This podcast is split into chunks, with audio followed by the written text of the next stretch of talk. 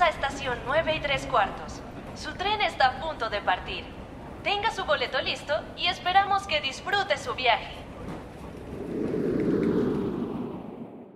Hola a todos, bienvenidos una vez más a estación 9 y 3 cuartos. Les habla Juanos. Hoy estamos hablando un poco sobre el tema de salud mental. Les recuerdo primero que nada que pueden escucharnos en Spotify, YouTube, Apple Podcast y Google Podcast y encontrarnos en redes sociales como Afopluma. Primero que nada les quiero presentar a las participantes que tenemos el día de hoy. Isa. Hola, Juana, hola a todos. Hola, eh, Titania también nos acompaña el día de hoy. Oli. Y por último, Tika. Hola, ¿cómo están? Hola, ¿cómo van? Todo bien, todo bonito.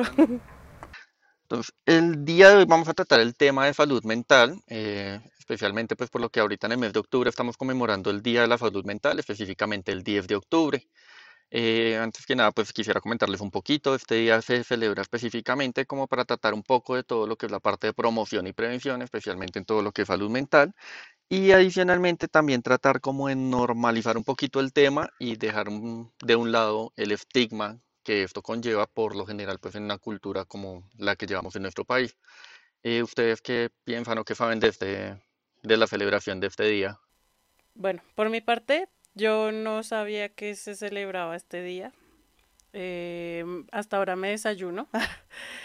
y pues digamos que cuando Juanito nos planteó el tema me pareció algo súper importante porque hace un tiempo estaba hablando con unos amigos y concluimos en que el tema de salud mental y enfermedades mentales eh, es como lo de ahora, ¿no? Como que esas enfermedades de de que se, como la gripa o todas estas cosas, eh, se han ido transformando en otra cosa y es como el tema de la salud mental, de que hay mucha gente con depresión, mucha gente con ansiedad, mucha gente con desórdenes diferentes, entonces dijimos como es como la enfermedad del ahora, ¿no? Del, de la juventud más que todo también. Eh, bueno, yo soy psicóloga entonces siempre he estado como metida en el tema de la salud mental, desde siempre, desde que, me, desde que estudié de la universidad. Y pues, eh, bueno, secundando aquí lo que dijo Titania, eh, sí, es un tema que se está moviendo mucho últimamente, pero no porque sea algo que esté pasando exclusivamente ahora, porque siempre ha habido eh, problemas mentales, ¿no? Sino, enfermedades mentales, sino que eh, ahora mismo le estamos prestando más atención.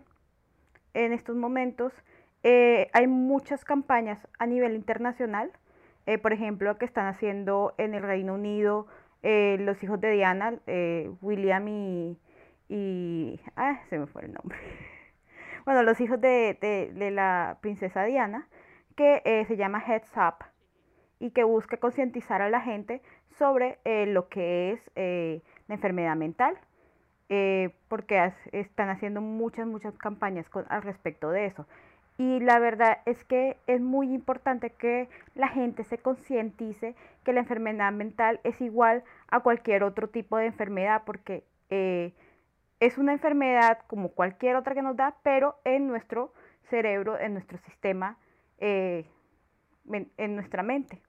Entonces que hay que prestarle igual atención que eh, cualquier otro tipo de enfermedad y la gente no ve eso.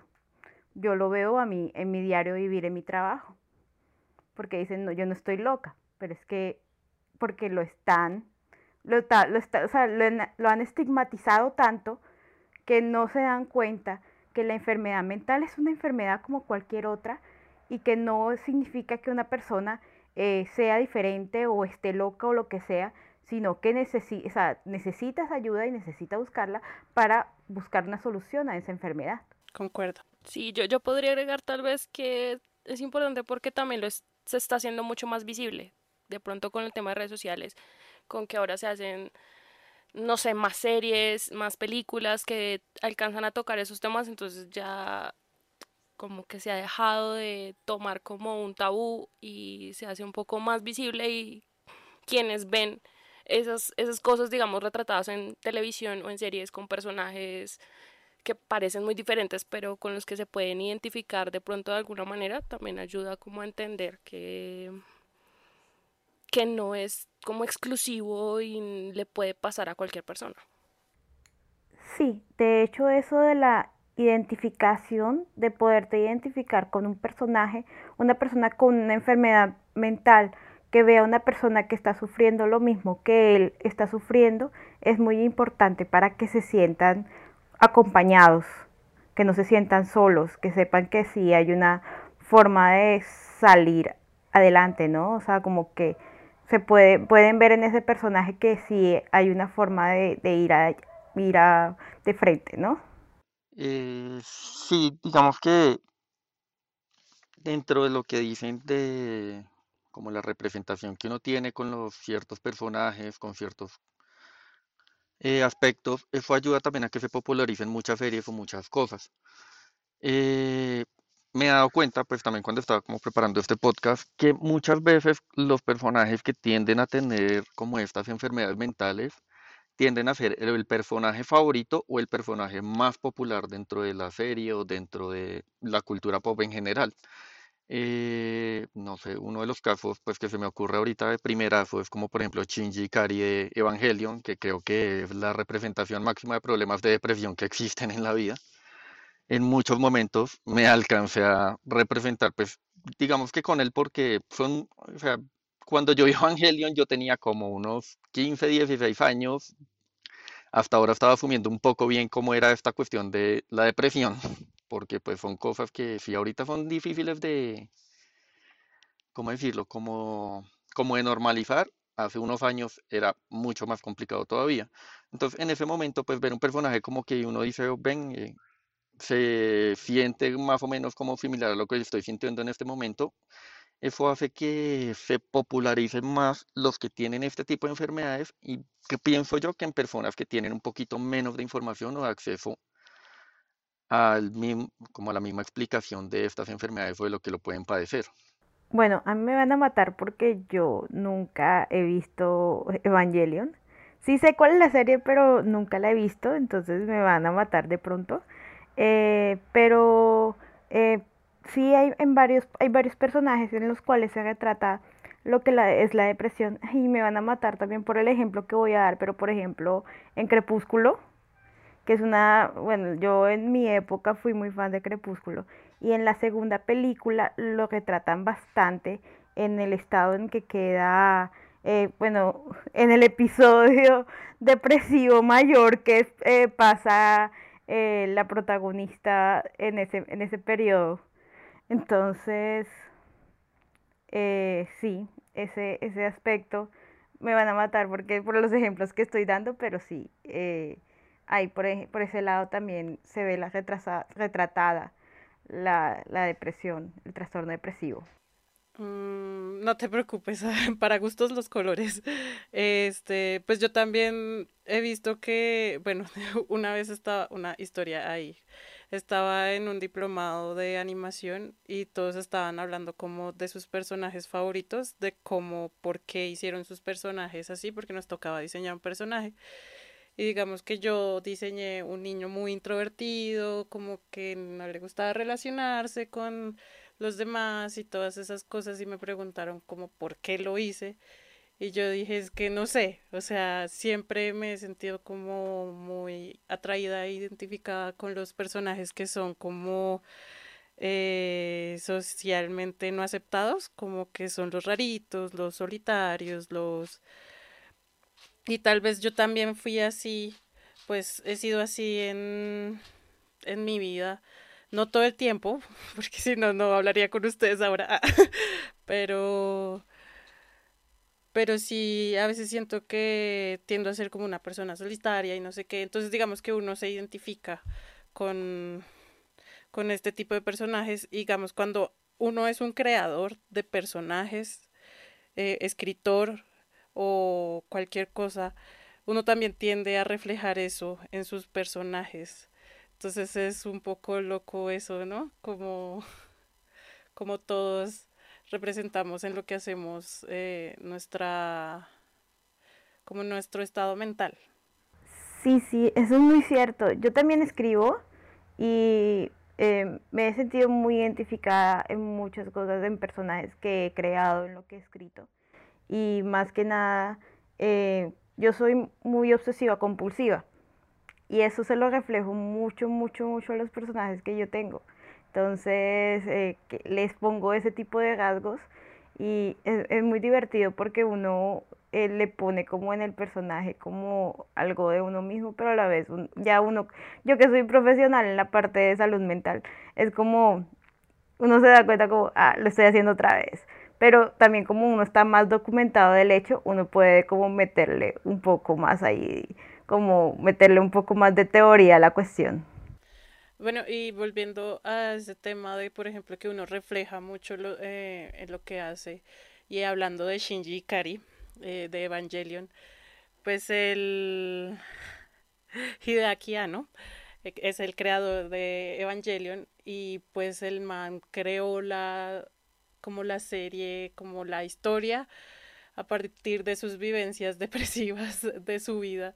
Entonces creo que todo lo que hizo en Evangelion es un reflejo de lo que fue su vida y de, de sus depresiones. Entonces por ahí también va la cosa, como uno cómo se hace catarsis de sus propias, de sus propios problemas mentales.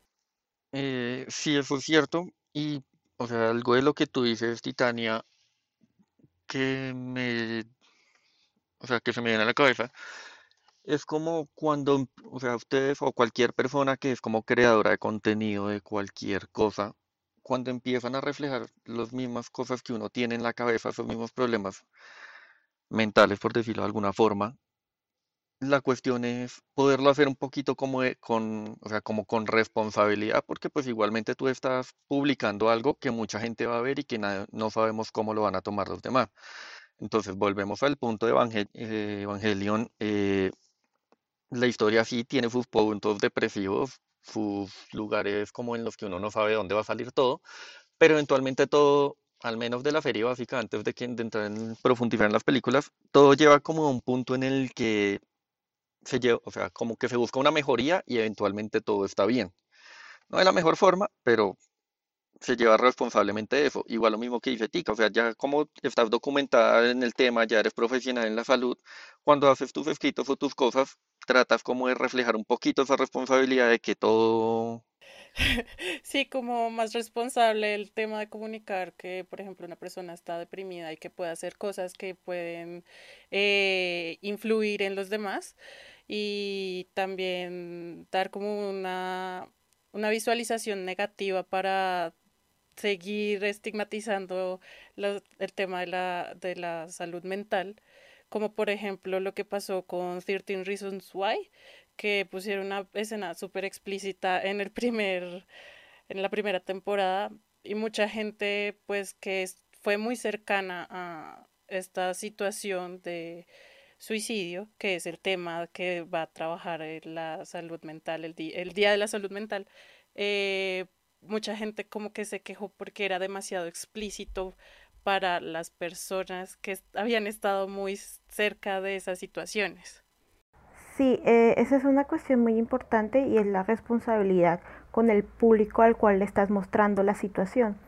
Eh, también iba a mencionar lo de 30, Reasons Why.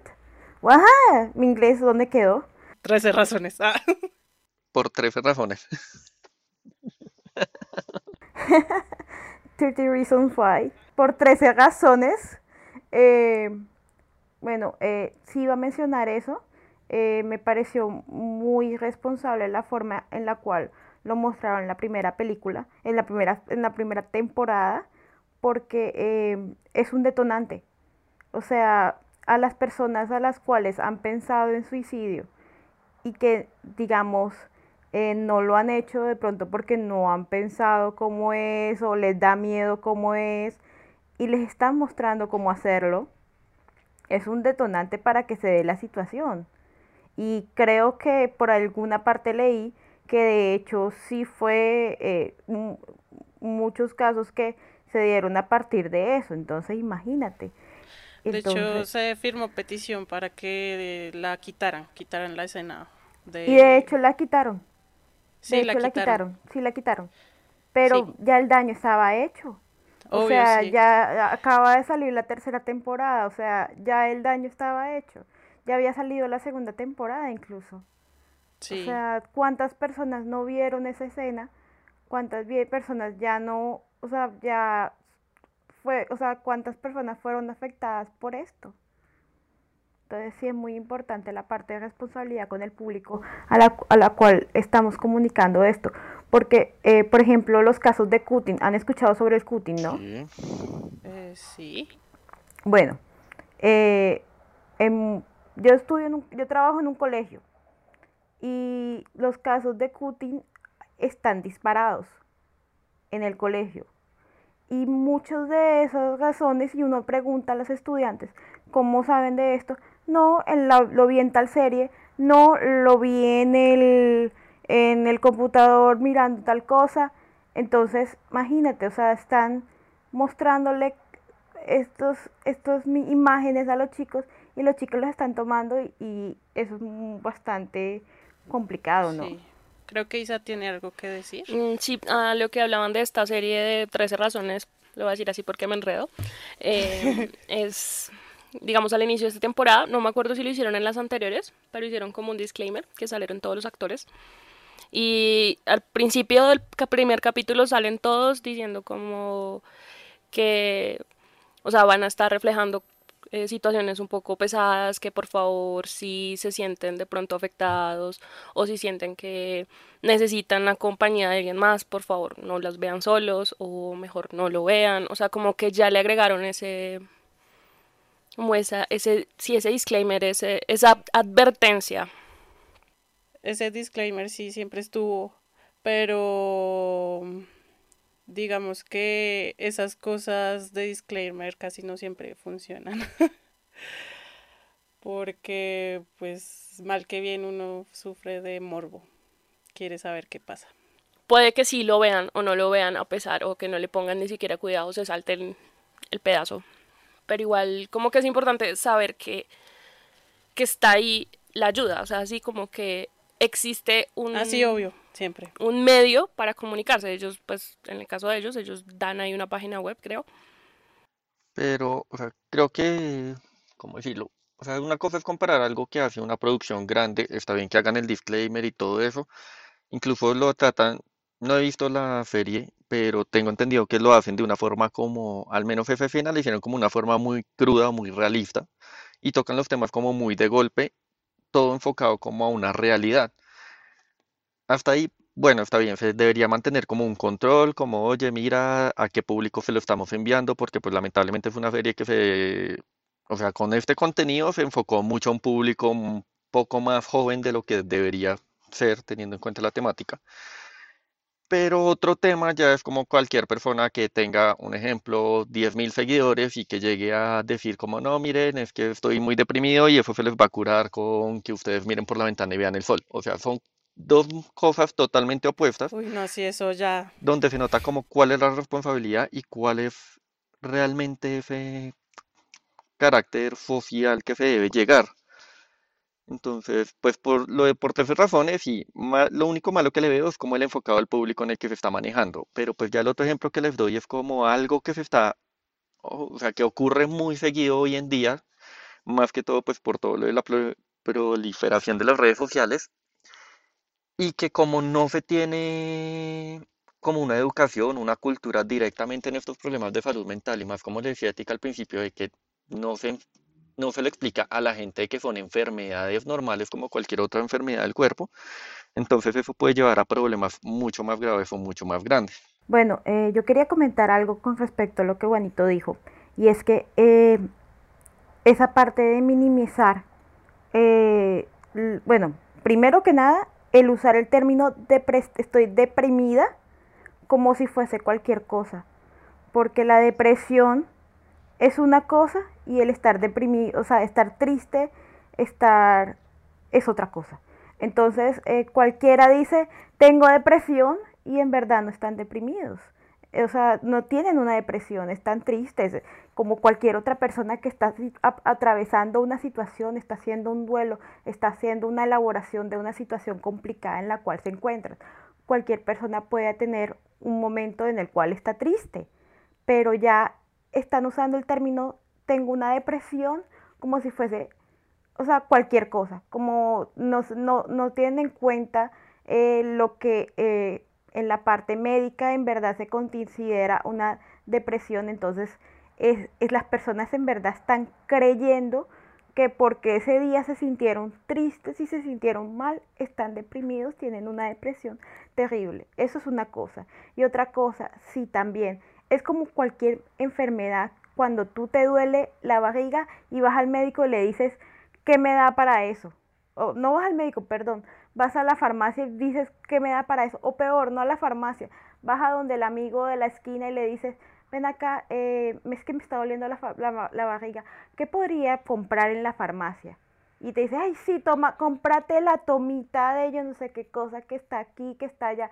Entonces eh, las personas llegan y, le siguen los, de, eso y la verdad es que le dolía la, barriga era por otra cuestión y en verdad no le va a curar. Y le peor, se le convierte en una peritonitis o yo no sé qué cosa y se le, se, le puede pasar peor.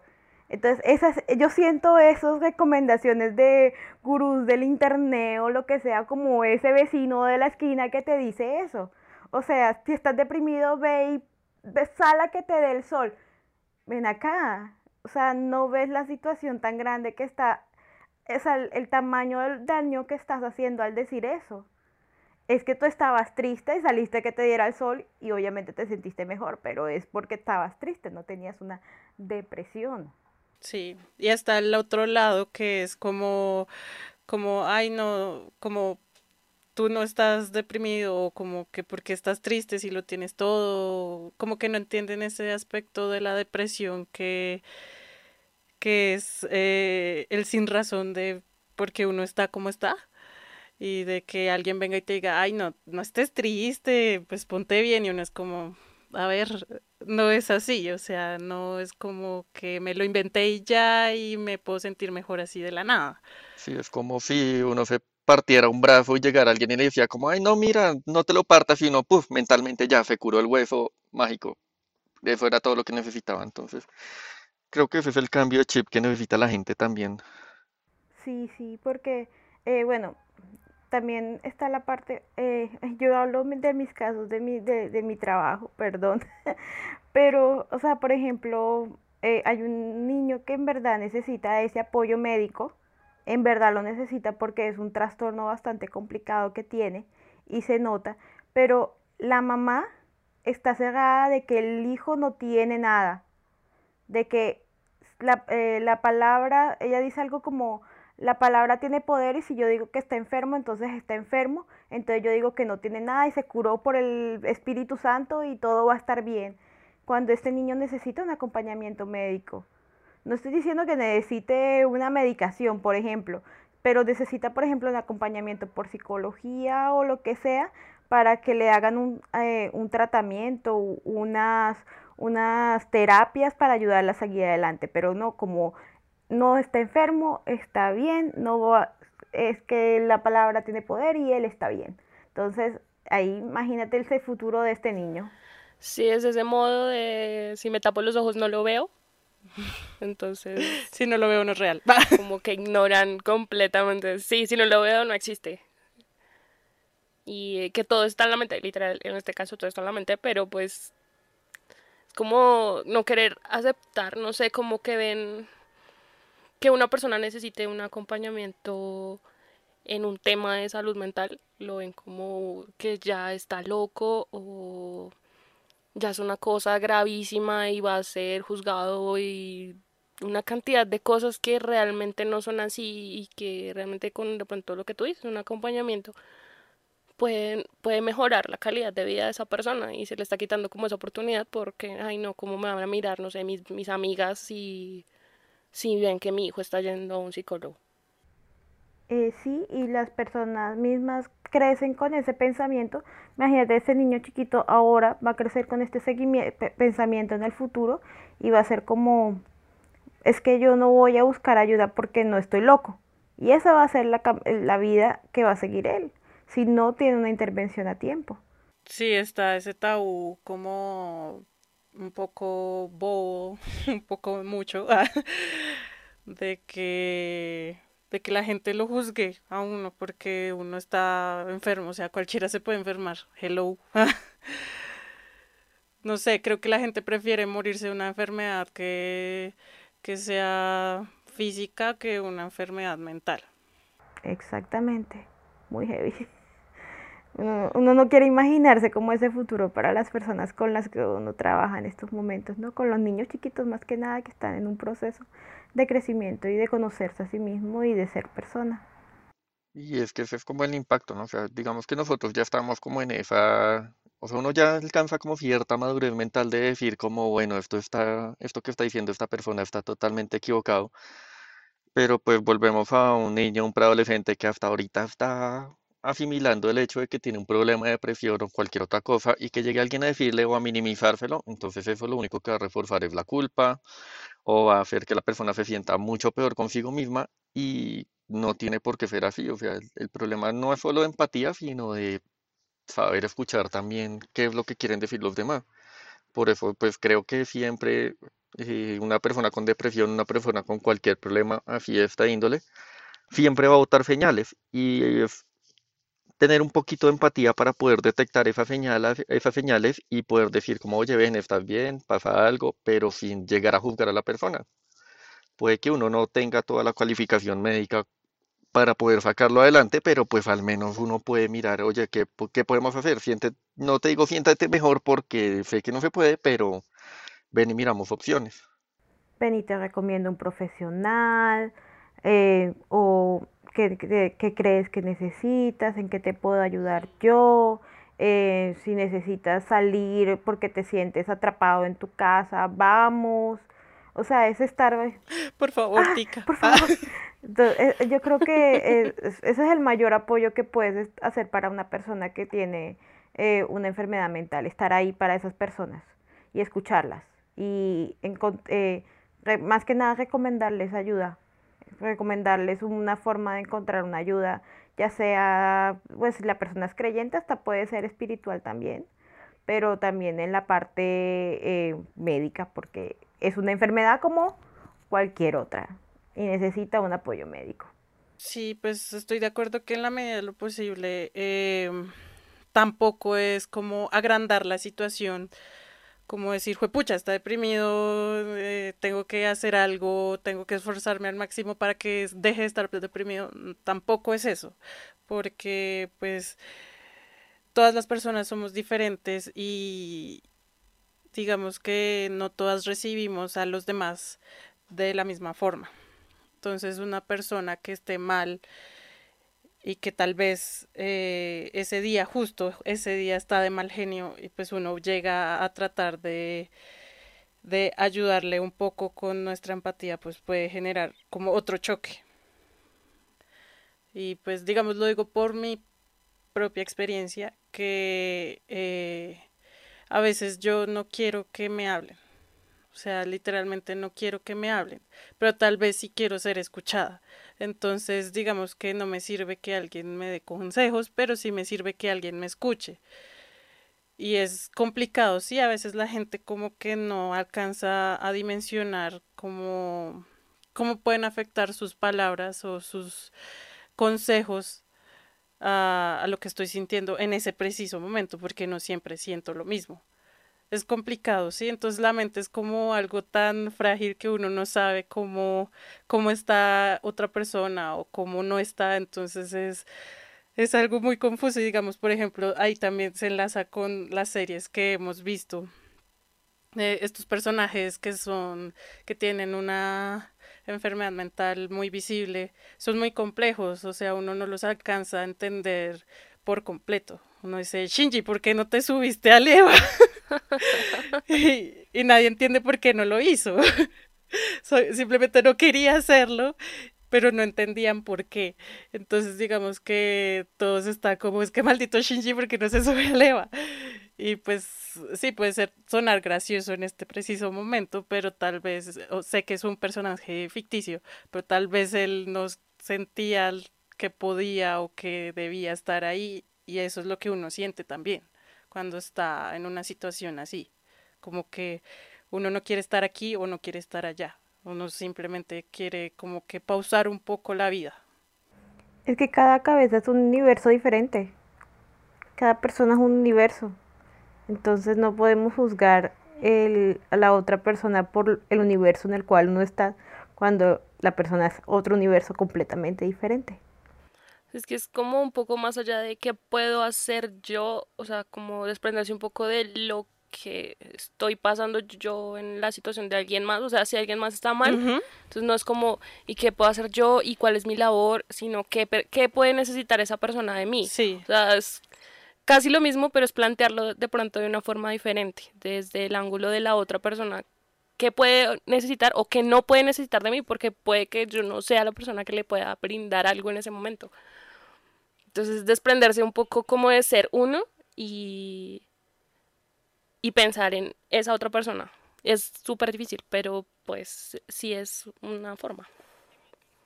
Y más porque uno antepone sus problemas por los de los demás, pues es evidente, todos lo deberíamos hacer. Pero estás en tema de la empatía del que ya habíamos hablado un poquito. Y digamos, cuando yo siento que alguien a mi alrededor está mal o siente algo que no debería sentir o no sé, pues digamos que no sé cómo lo sienten los demás, yo trato de que esa persona, si quiere, pues se acerque a mí. Y si no quiere, pues la dejo sola porque no puedo estar presionándola de que eh, hable conmigo. Es complicado, o sea, es algo complicado y pues igual también estar muy pendientes de las señales. O sea, si esa persona está muy callada y no quiere hablar conmigo, listo, no pasa nada. Pero luego pone, no sé, en Facebook o en Twitter que que quiere atentar contra su vida o que no quisiera existir más, pues uno ya ahí prende la alerta. Pero pues tampoco es una alerta de que fue, pucha, ayúdenlo. No, pues es como algo más como pasivo. No sé cómo se pueda decir eso, pero sí tampoco es eh, hacer como el mayor ruido por estas cosas, porque lo que uno menos quiere es tener toda la atención encima de uno, más porque ya la tiene encima. como no presionar ahí, llegar ahí como un cuervo atacando, sino... Exacto, como esos pajaritos que te pican la cabeza en Australia. Esos mismos. En, en ese caso, por ejemplo, en, en, el área en el que yo estoy, eh, ante esos casos en los cuales la persona expresa que no quiere vivir, que se quiere quitar la vida, que ese tipo de cosas sí toca informarlas inmediatamente, porque es un riesgo muy grande. Pero sí, uno, uno, uno como amigo, uno puede, por ejemplo, tratar como, ya conoce a la persona un poco, entonces cada uno tendrá su conocimiento sobre cierta persona para poder encontrar como la forma, como acercársele, como ven, eh, si necesitas hablar con alguien, aquí estoy, si necesitas desahogarte, o sea, no, si quieres no te digo nada, pero si quieres desahogarte o cualquier cosa, aquí estoy para escucharte. Sí, es que eso es como lo que más ayuda un poco a, a no sentirse uno completamente abandonado, pero tampoco con... Presionado. Sí, y como que a veces uno ni quiere llamar la atención. Entonces, porque digamos esa es la otra, que del tema que ya estábamos hablando de, de la gente que pone que estoy triste y salí, caminé y me puse feliz otra vez, eh, esa es una cuestión de llamar la atención y eso es diferente, como que también tiene un poquito de, de salud mental porque es un poco de trabajo de autoestima, pero no se compara con un problema como un problema de ansiedad o un problema de depresión, es como que muy distinto. Claro. También hay muchas líneas de atención en esos casos. Y eso es algo que deben también mostrar las series y las películas que hablan sobre ese tipo de temática. Ofrecer las líneas de atención. Mira, en tal lugar, puede, en, tal, en tal vez países puedes llamar a estas líneas. Si sientes algo como lo sucedido en la, en la serie, si, si sientes la necesidad de hablar con alguien, estas son las líneas de atención, puede ser. Esa es otra parte de la responsabilidad. Yo tengo una duda, pues pregunta abierta. Ahorita que estábamos retomando, pues como nombrando lo de las series, ¿en algún momento viendo alguna serie, alguna escena o algo, les ha pasado, se han identificado con una escena como que digan como, uy, sí, eso fue exactamente lo que yo sentí en ese momento cuando tuve, no sé, un ataque de ansiedad o un momento de depresión? Entonces, pues pregunto como para contextualizar también un poquito, porque es que también muchas veces nos identificamos con eso porque sentimos que la gente no nos entiende porque no han vivido o no sienten eso, pero cuando uno lo ve ahí reflejado en la pantalla, uno dice como sí, exactamente eso era. Pues cuéntanos tú, Juanito. Inicia por ti. Eh, no, es que ahorita, pues la, siempre mi ejemplo por mis ataques de depresión adolescente siempre será Shinji. Ahí sí, creo que ya puse mi ejemplo. Que sí, o Shinji, sea, ¿por qué no te subiste al Eva? no, y digamos que algo que tú mencionaste ahorita, que la comparación es como, uno puede decir como porque no tú fuiste a Leva, pero al ponerlo en retrospectiva era porque no fuiste ese día a clases o porque no Ujú, bajaste a almorzar. Exacto. O eso que uno se sienta y se quiere quedar aislado solo escuchando la misma canción que puede que uno diga como me hace sentir peor, pero y- igualmente esa misma canción que lo hace sentir mal a uno, irónicamente lo estabiliza un poquito más a uno. Entonces son como esas situaciones, o sea, creo que fue una de mis series favoritas precisamente por eso, porque me identifiqué totalmente en un momento muy difícil. Eh, digamos, yo eh, me sentí identificada, es un dorama. Un dorama es una novela coreana, para los que no saben. Eh, en español se llama Bella Solitaria y en inglés se llama... no me acuerdo, lo siento, se los debo, lo ponemos en la cajita de la descripción. Pero digamos, ella tenía un problema social y era que ella no podía salir de su casa, o sea, sí podía salir, pero no se sentía cómoda y no se sentía cómoda alrededor de mucha gente y no se sentía cómoda hablando con otras personas. Y hubo un como un ataque que ella tuvo que fue que lo que desató todo fue que él en su infancia, bueno, no en su infancia, sino como en el colegio, en la escuela media, supongo, eh, su mejor amiga como que la, la dejó atrás y empezó a esparcir rumores de ella. Y por eso ella, y todo el mundo empezó a juzgarla sin preguntar. O sea, como que, sí, ella es una zunga, fin. Entonces, eh, me sentí un poquito identificada porque, pues, fue algo similar a lo que me pasó a mí. Y en el punto en donde eh, mi cabeza casi se vuelve un 8, porque se volvió un 8, pero pues eh, la piloteé. Eh, pero era un punto en donde yo no quería socializar más, entonces no quería salir. De hecho, a veces son momentos en que no quiero salir, y fin, no quiero hablar con nadie, no quiero estar con nadie, no quiero que nadie me hable. Y eso mismo le pasaba a ella, como que escuchaba la puerta y le generaba esa ansiedad de que no querer a nadie detrás de la puerta de su casa. Y a eso, eso mismo me pasa a mí, es como, como no quiero, ah, stop. Entonces esa serie me identificó mucho a mí y me dio muy duro cuando la vi, fue como, me siento muy identificada, Dios mío. ah. Y ya, y ya está. A mí me pasó algo así con una serie que se llama My Fat, My Mad Fat Diary. Es de una chica que tiene como situaciones como de problemas alimenticios y depresión y todo esto porque pues su cuerpo y demás.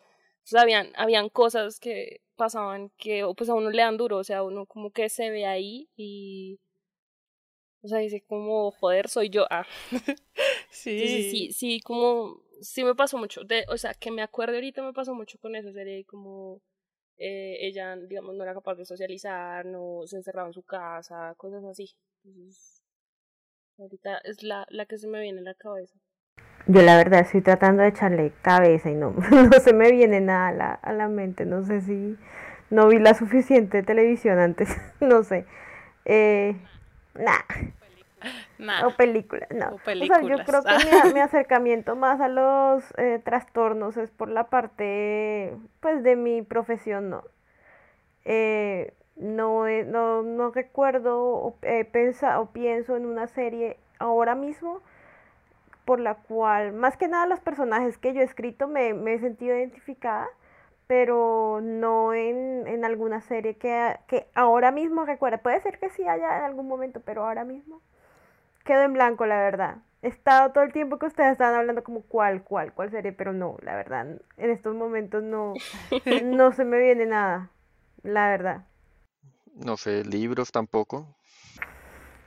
Libros. Bueno, eh, digamos que es, yo sí me gusta mucho el romance, las, las, las novelas románticas, y hay un personaje que es esta chica que le encanta escribir que se mete como en su, en su universo, eh, que siempre fue considerado como el patito feo de la sociedad, que llegó a los eh, a, la edad que ya está para para cómo es que para ay, ¿cómo vestir santos que dicen las abuelas las mamás y que pero porque porque ¿no, no saben esa ah. expresión ¿Qué? Sí, después de que pasan no sé cuántos años sin casarse, entonces... Ya, ya están muy mayor para casarse, entonces son para vestir, ya quedan para vestir ah. santo, para acompañar a la mamá en su vejez y todo eso, ¿no? What? No tenía ni idea. No, no. Ah, bueno, ya conoces una expresión nueva. Sí, mi mamá nunca me dijo eso. Entonces, eh, yo me identifiqué me identifiqué mucho con ella más en la parte como del patito feo, como de, de, que no es como la que, o sea, que tiene un universo dentro de sí mismo, de sí misma, pero no lo muestra al mundo, pero es una persona muy, muy inteligente y que por muchos años engaña a toda la sociedad. Bueno, esa parte no. Ah. esa parte no. Tica, no se estás engañando.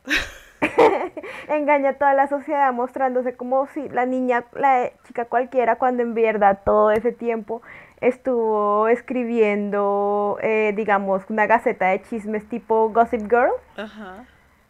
En que, que esparcían en toda la sociedad de Londres. Y va a haber una serie para Netflix de eso. Ok. Viene pronto. la noticia, la novela. Sí. No sponsors. ¿Cómo es que llama la publicidad? No paga, gracias, no voy a decir el nombre para que no, para que no haya problemas. Más publicidad Netflix para donde si ya hablamos de Evangelion y ya, ya. sí, es que Netflix no nos paga, no piensen que es así. Ojalá, ojalá maldición. Pero sí, de pronto con ella. El personaje se llama Penélope. Eh, bueno, pues aparte como de esos personajes y esas situaciones de los que ya mencionamos, ¿cuáles personajes creen que sean como de la cultura pop, así como más notorios que, que tengan algún tipo de enfermedad mental? O sea, ahorita de primera se me viene a la cabeza Sheldon Cooper de, de Big Bang Theory, que... Me lo quitaste. Ay, sí, a mí también. Sí, ahora todos pensamos en Sheldon. que bueno, se me olvidó el nombre de la enfermedad de Sheldon. Ustedes que lo tenían en mente, ¿se acuerdan? Él tiene Asperger. Él es Asperger. Y para meter por el lado del autismo, por ejemplo, The Good Doctor, ¿te lo han visto la serie? No, pero me la han recomendado. Es un médico, es un médico que tiene autismo. Oh. Se la recomiendo, muy buena, muy, muy, muy buena. Entonces, es... Ahí el sponsor. No, en serio, es una o sea, es, es, es muy interesante ver el, el como lo que pueden las personas con autismo llegar a hacer a pesar de la situación, ¿no? Sí. A pesar de todo. Yo tengo cuatro estudiantes con autismo y es como muy gratificante verlos salir adelante.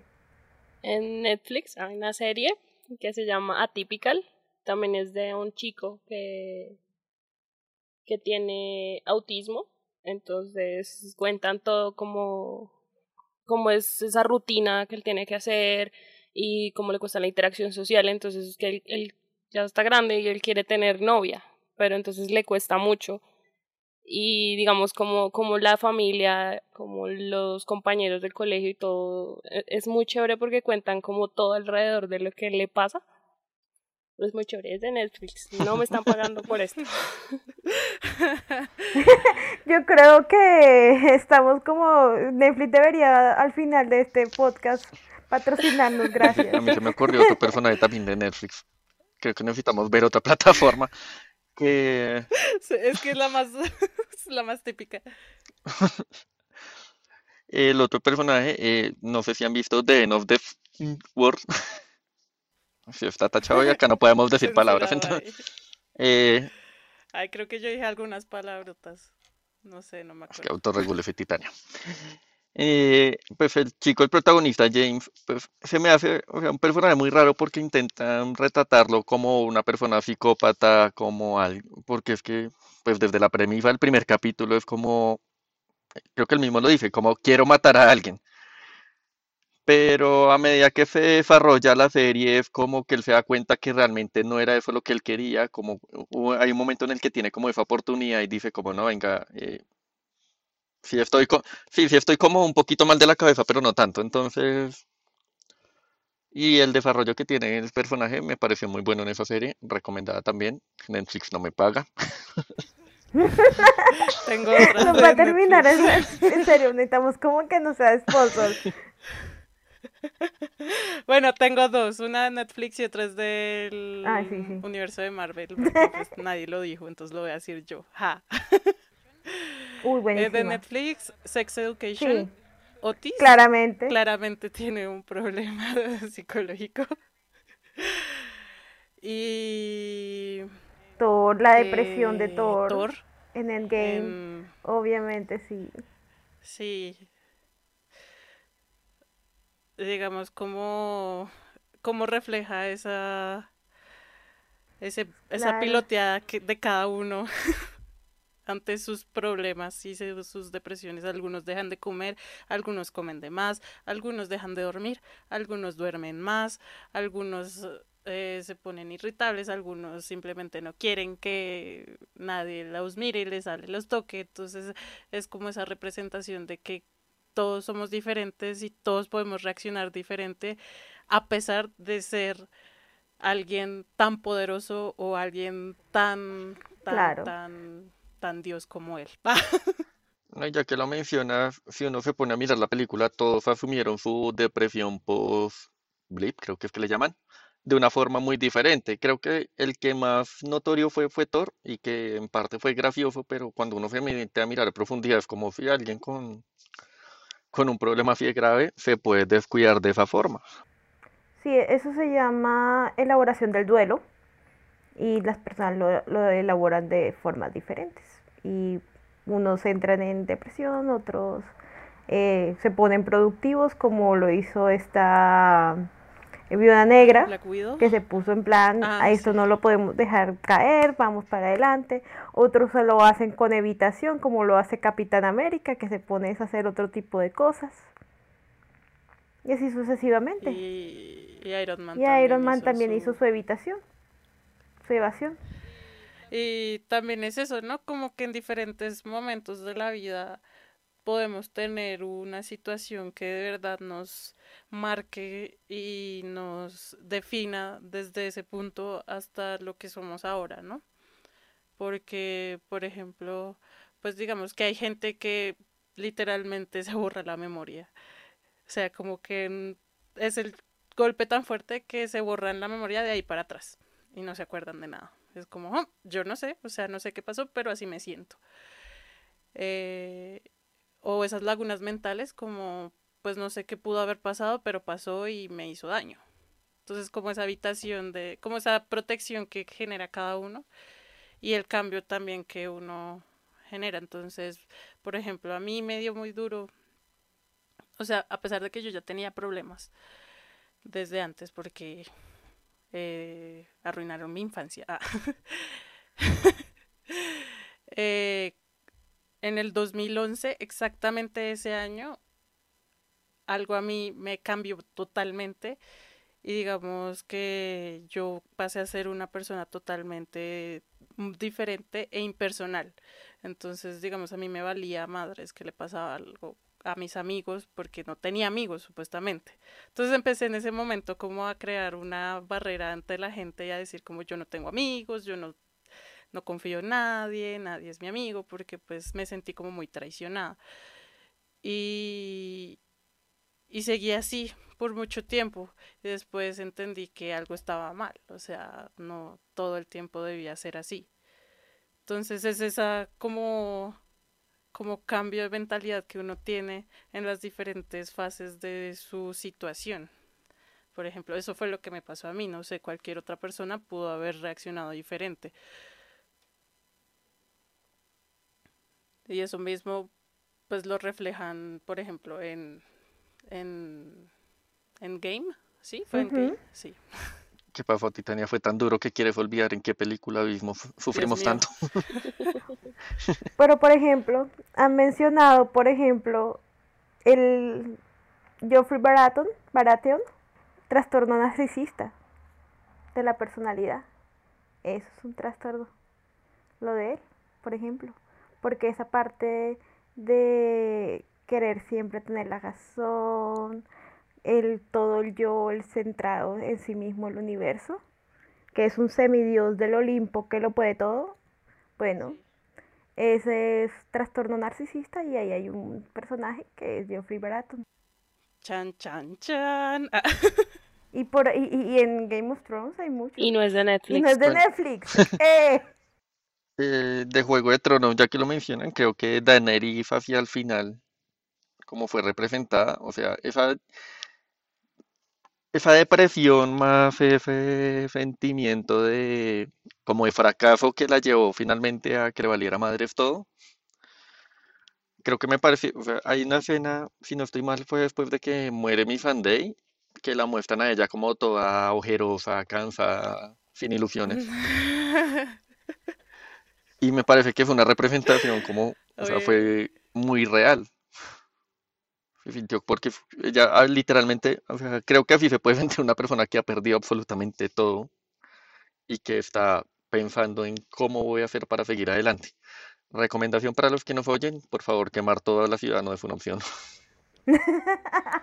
Dracaris no, Dracaris no, por favor. Y en, en Juego de Tronos hay muchos casos de estrés postraumático. Muchos. Uno de los casos es este Theon Greyjoy. Estrés postraumático, todo lo que le hizo este Ramsey. Hablando de estrés postraumático, me acordé de Grey's Anatomy. Toda esa gente está frita del cerebro. sí, sí, sí, Eso tiene mucho estrés postraumático. Sí. La verdad. Hasta uno queda con estrés postraumático. Después de verlo, sí. sí. ¿Qué más? Hay muchos. Es que yo creo que cada uno de los personajes que se han construido tienen algún rasgo de personalidad de algún tipo de trastorno. Busquen cualquier personaje, le van a encontrar algo.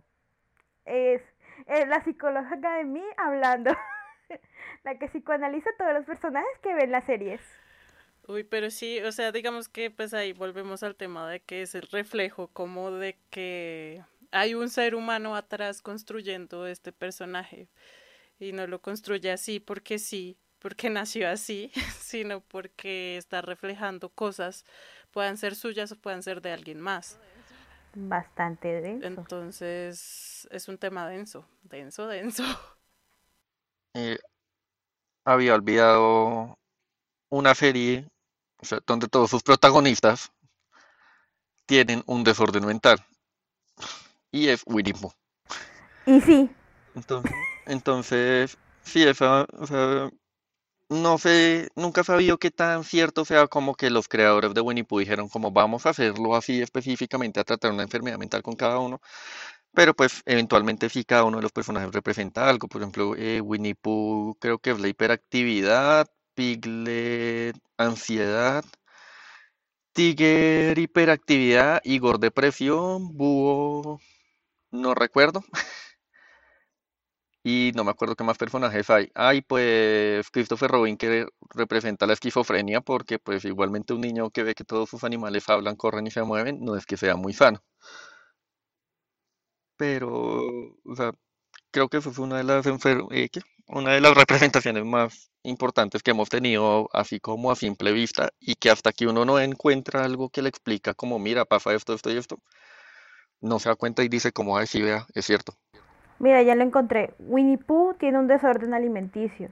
Piglet sufre de ansiedad. Tiger de déficit de atención con hiperactividad.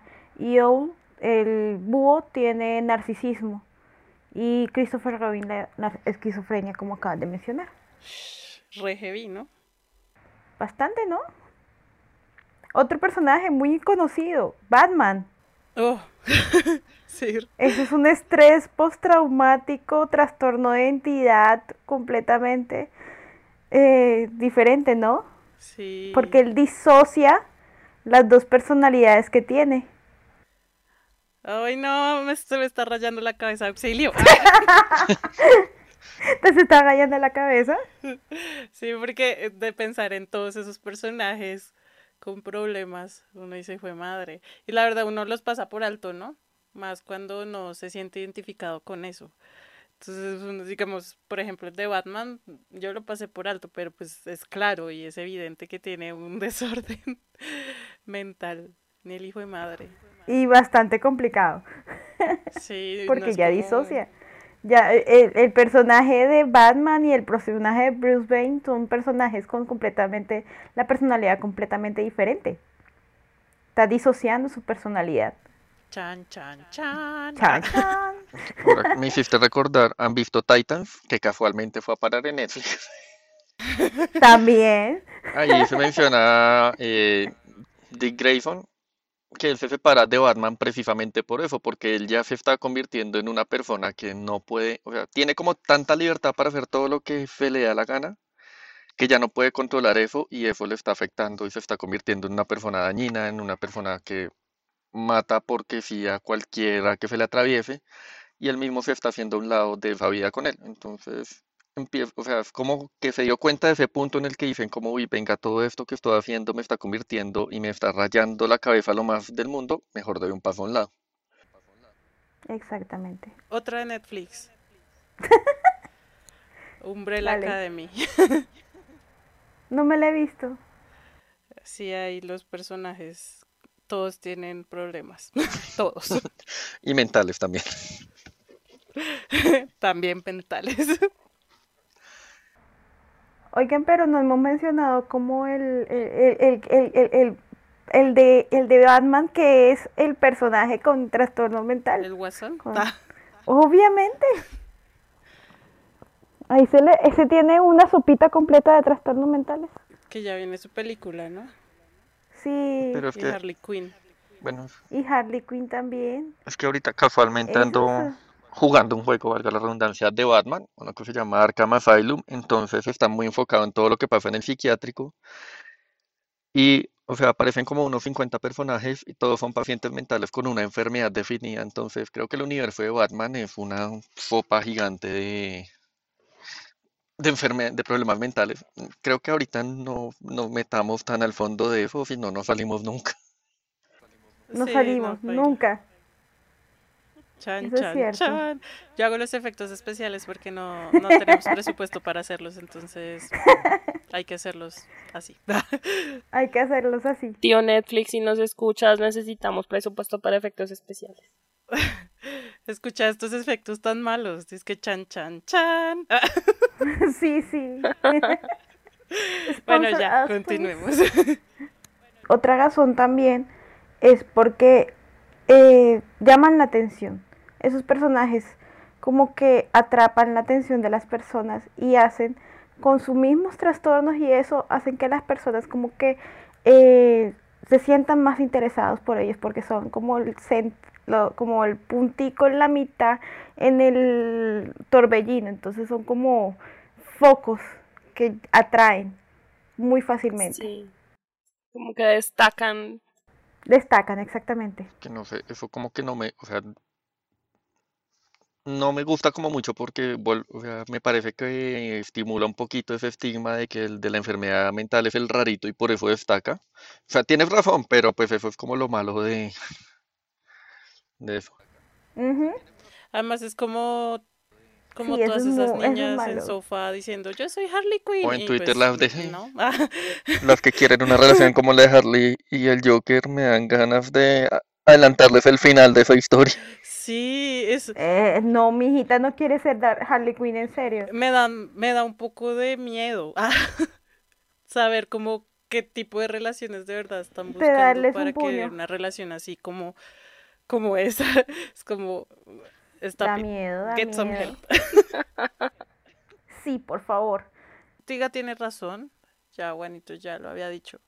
Y también llaman la atención porque pues la gente se tiende a identificar con esas, esos personajes, ese tipo de personajes. O tal vez les empieza a tomar cariño porque empiezan a ver como un poco de la historia y dicen como empiezan a sentir empatía. Es decir, como esta, este personaje vivió como muchas cosas pesadas y, y pues ahora entiendo por qué es así de. De llamativo, sí, como por qué hace las cosas que hace, o por qué habla así, o por qué se comporta así, porque ya vieron como un poquito de su contexto y empiezan a... Eso es un poquito bueno, entre comillas, porque empieza a mostrarle a la gente que todos podemos tener una historia que contar y una razón por la cual somos como somos. Ay, porque también a la gente le gusta el morbo. Ese es otro motivo Ay, también. sí. Y ahora que ca- caigo en cuenta, a la gente le gusta el morbo. Por eso eh, los personajes que son eh, tipo que tienen alguna enfermedad mental son los que generan más morbo, lastimosamente, en nuestra sociedad, porque eso no debería ser así. Pero la gente cae por el morbo y sí, eso es algo que se da muy normalmente, que por eso es que llaman la atención un personaje u otro, porque la gente es morbosa. No sean así. No sean así, por favor. Y muy importante, no se identifiquen con, con Harley Quinn, por favor. Por favor. Ni con cualquiera pareja, ni con cualquier pareja de esas que son tóxicas como esa. Sí, si se identifican, eh, vayan, Por favor, busquen ayuda. sí. Bueno, por último, eh, quisiera nombrar algo que habían mencionado Tika, que son como las líneas de ayuda. Pues creo que es importante mencionarlas o por encimita, pues las que Ujú. las que hay. eh, no nos podemos poner en este momento porque no, no sé qué tanto alcance nos escuchen, pero pues sí tratar de hacer como un- Ujú. una mención, un énfasis en las líneas de ayuda en Colombia. Sí, Eh, una de las líneas más importantes, al menos en Bogotá, es que no sé, por lo que yo había leído, no sé si tenga cobertura nacional, pero sí es en Bogotá, que es la línea 106. sí.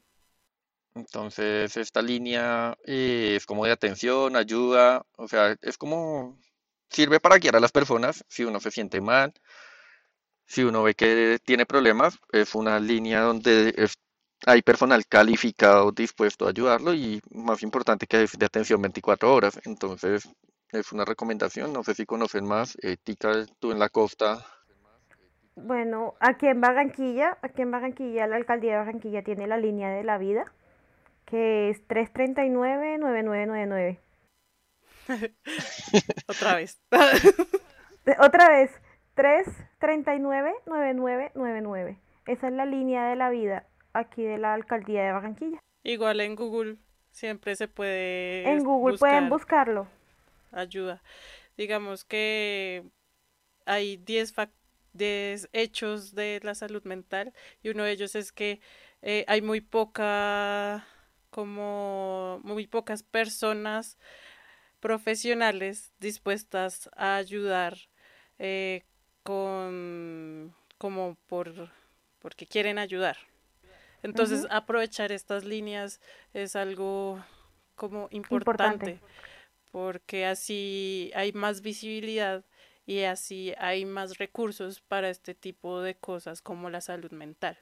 Eh, otra línea muy importante, la, la normal de emergencia es la 123. Ahí también están. eh, puede que no la persona que les conteste de primerazo no sea un profesional de la salud, pues porque ellos están enfocados en otras emergencias, pero sí los remiten, o sea, tienen como todos los medios para remitirlos de una vez por teléfono con una persona que sí les pueda colaborar. Entonces, lo que decía Titania, siempre si Puede que alguna de las que nosotros hayamos mencionado no sirvan. Google, sin profundizar mucho, puede ser una buena opción, pero, pero sí siempre tratar de encontrar como alguna ayuda en caso de que... Y está también el CRUE, que es el Centro Regulador de Urgencias y Emergencias, que también pueden comunicarse ahí si tienen algún conocimiento de algún caso de riesgo. Ellos hacen seguimiento completo de toda la parte salud de la persona, hay un seguimiento por psicología, por psiquiatría, por todo esto y se comunican con la familia y se comunican con todo el mundo para poder hacer el acompañamiento. Entonces esa es otra línea también. Hasta los, los centros de psicología de las universidades también. El Ministerio de Salud tiene como un PDF en línea con las como un directorio de, de los departamentos como qué líneas comunicarse. Entonces, ese PDF, ese link lo vamos a dejar en la descripción. ¿Hay algo más que quieran agregar al tema? Algo que crean que no se nos haya pasado. Personalmente, como psicóloga, aquí la psicóloga de la, de la, del, del podcast, eh, que busquen ayuda, que no se queden callados, que sepan que eh, de pronto sí, de pronto la, no sientan que no pueden hablar con una persona cercana a ustedes, pero siempre hay profesionales que los van a escuchar y que los van a acompañar y que no va a haber juicio, que no va eh, que no tengan miedo a buscar esa ayuda porque que no sientan que por buscar esa ayuda son más débiles o están en, o sea, o son locos o lo que sea, porque lo importante es que se sientan acompañados y que tengan ese, ese, acompañamiento. También que normalicen sentirse mal. Eh, o sea, pues un médico siempre me ha dicho como que si duele está mal, o sea, tienes que hacer algo para que mejore. Nunca deben normalizar sentirse mal. Y como dice Tica, siempre buscar ayuda. Eh, y no, no minimizar también, o sea, no, y no buscar ayuda de personas que eh, del común, o sea, si sienten que la, la, problemática es demasiado grande, no busquen ahí el al, al, vecino de la esquina que sabe sobre hierbas, o sea, no. Y tampoco busquen ayuda en cosas eh, adictivas como también videojuegos, eh, sustancias psicoactivas, eh, eh, ver series, eso también es adictivo. o sea, sí puede ayudar en cierta medida como a que nos calmemos un poco, pero no lo cojamos como una costumbre. Hagamos algo por el, pro de, de nosotros y busquemos como el beneficio de nosotros, no dañarnos más. Entonces, digamos que, por ejemplo, los problemas de salud mental también pueden afectar nuestro cuerpo, eh, puede generar enfermedades diferentes como diabetes, como eh, problemas cardíacos. Entonces tampoco, como dice Tika, no lo minimicemos y busquemos ayuda y no asumamos que porque como mucho chocolate me voy a curar. Y ni tampoco juzguemos a las personas que conozcamos que tengan alguna enfermedad mental. No, no, lo que pasa es lo siguiente, que muchas personas sufren de bullying por eso.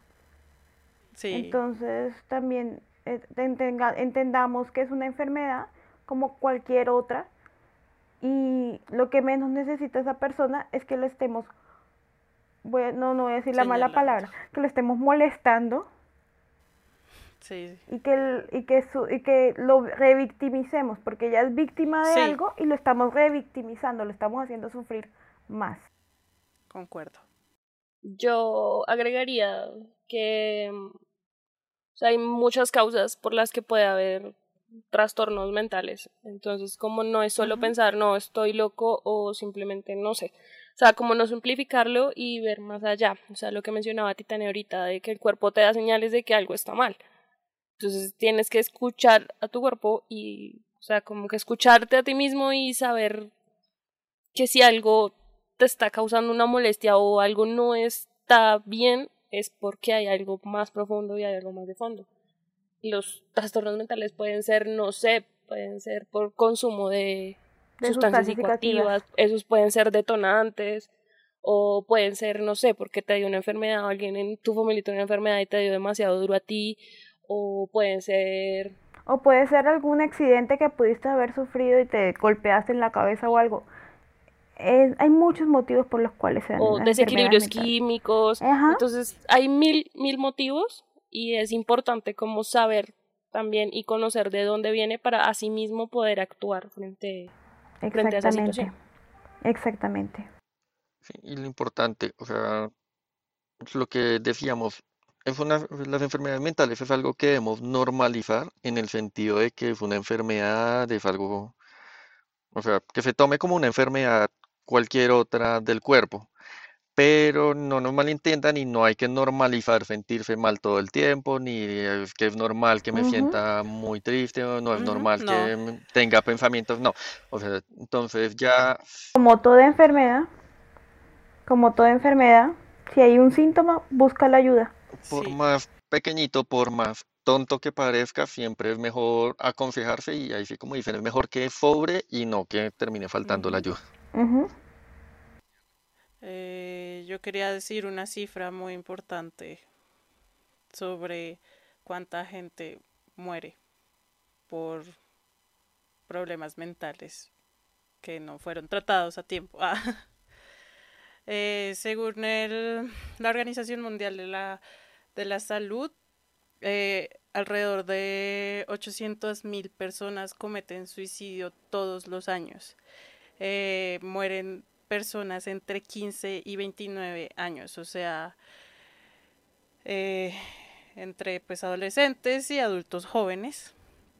Y pues es una cifra como muy alta y quisiera que todos hiciéramos como alguna reflexión sobre esto porque me pareció un poco alarmante y fuerte y digamos que para mí el tema del suicidio es algo que me da muy duro en el corazón. y, y, en Oriente eh, hay muchos casos de suicidio. En Oriente hay demasiados casos de suicidio no saben el bosque, no me acuerdo, ahora mismo no me acuerdo el nombre de los, suicidios. Ese mismo, en Japón, eh, todo, toda esta problemática que se da porque ellos eh, pues no, no encuentran sentido a su vida y deciden terminarla. Hay muchos casos en, en, en, Asia de suicidio. Hay, eh, en, donde, en donde tú sea que, donde sea que tú vayas, no importa la ciudad donde tú vayas, vas a encontrar un puente que dicen, ay, de este puente se tiran. Es terrible. Vayan a la ciudad que sea. Es terrible eso. O no. Ñañaroso. Sea la ciudad que sea. Muy ñañaroso, sí. O sea, no, no me imagino el nivel mental en el que puede llegar a una persona para pensar en quitarse la vida. Y me, o sea, eso me, me genera mucha ansiedad en muchos casos porque eh, he tenido personas que me han dicho, es que no quiero vivir, que me lo han dicho así, enfrente de mi cara. Es que es una delgada línea y es muy complicada. O sea, es una delgada línea en donde uno puede pasarla y ya, decir ya no más.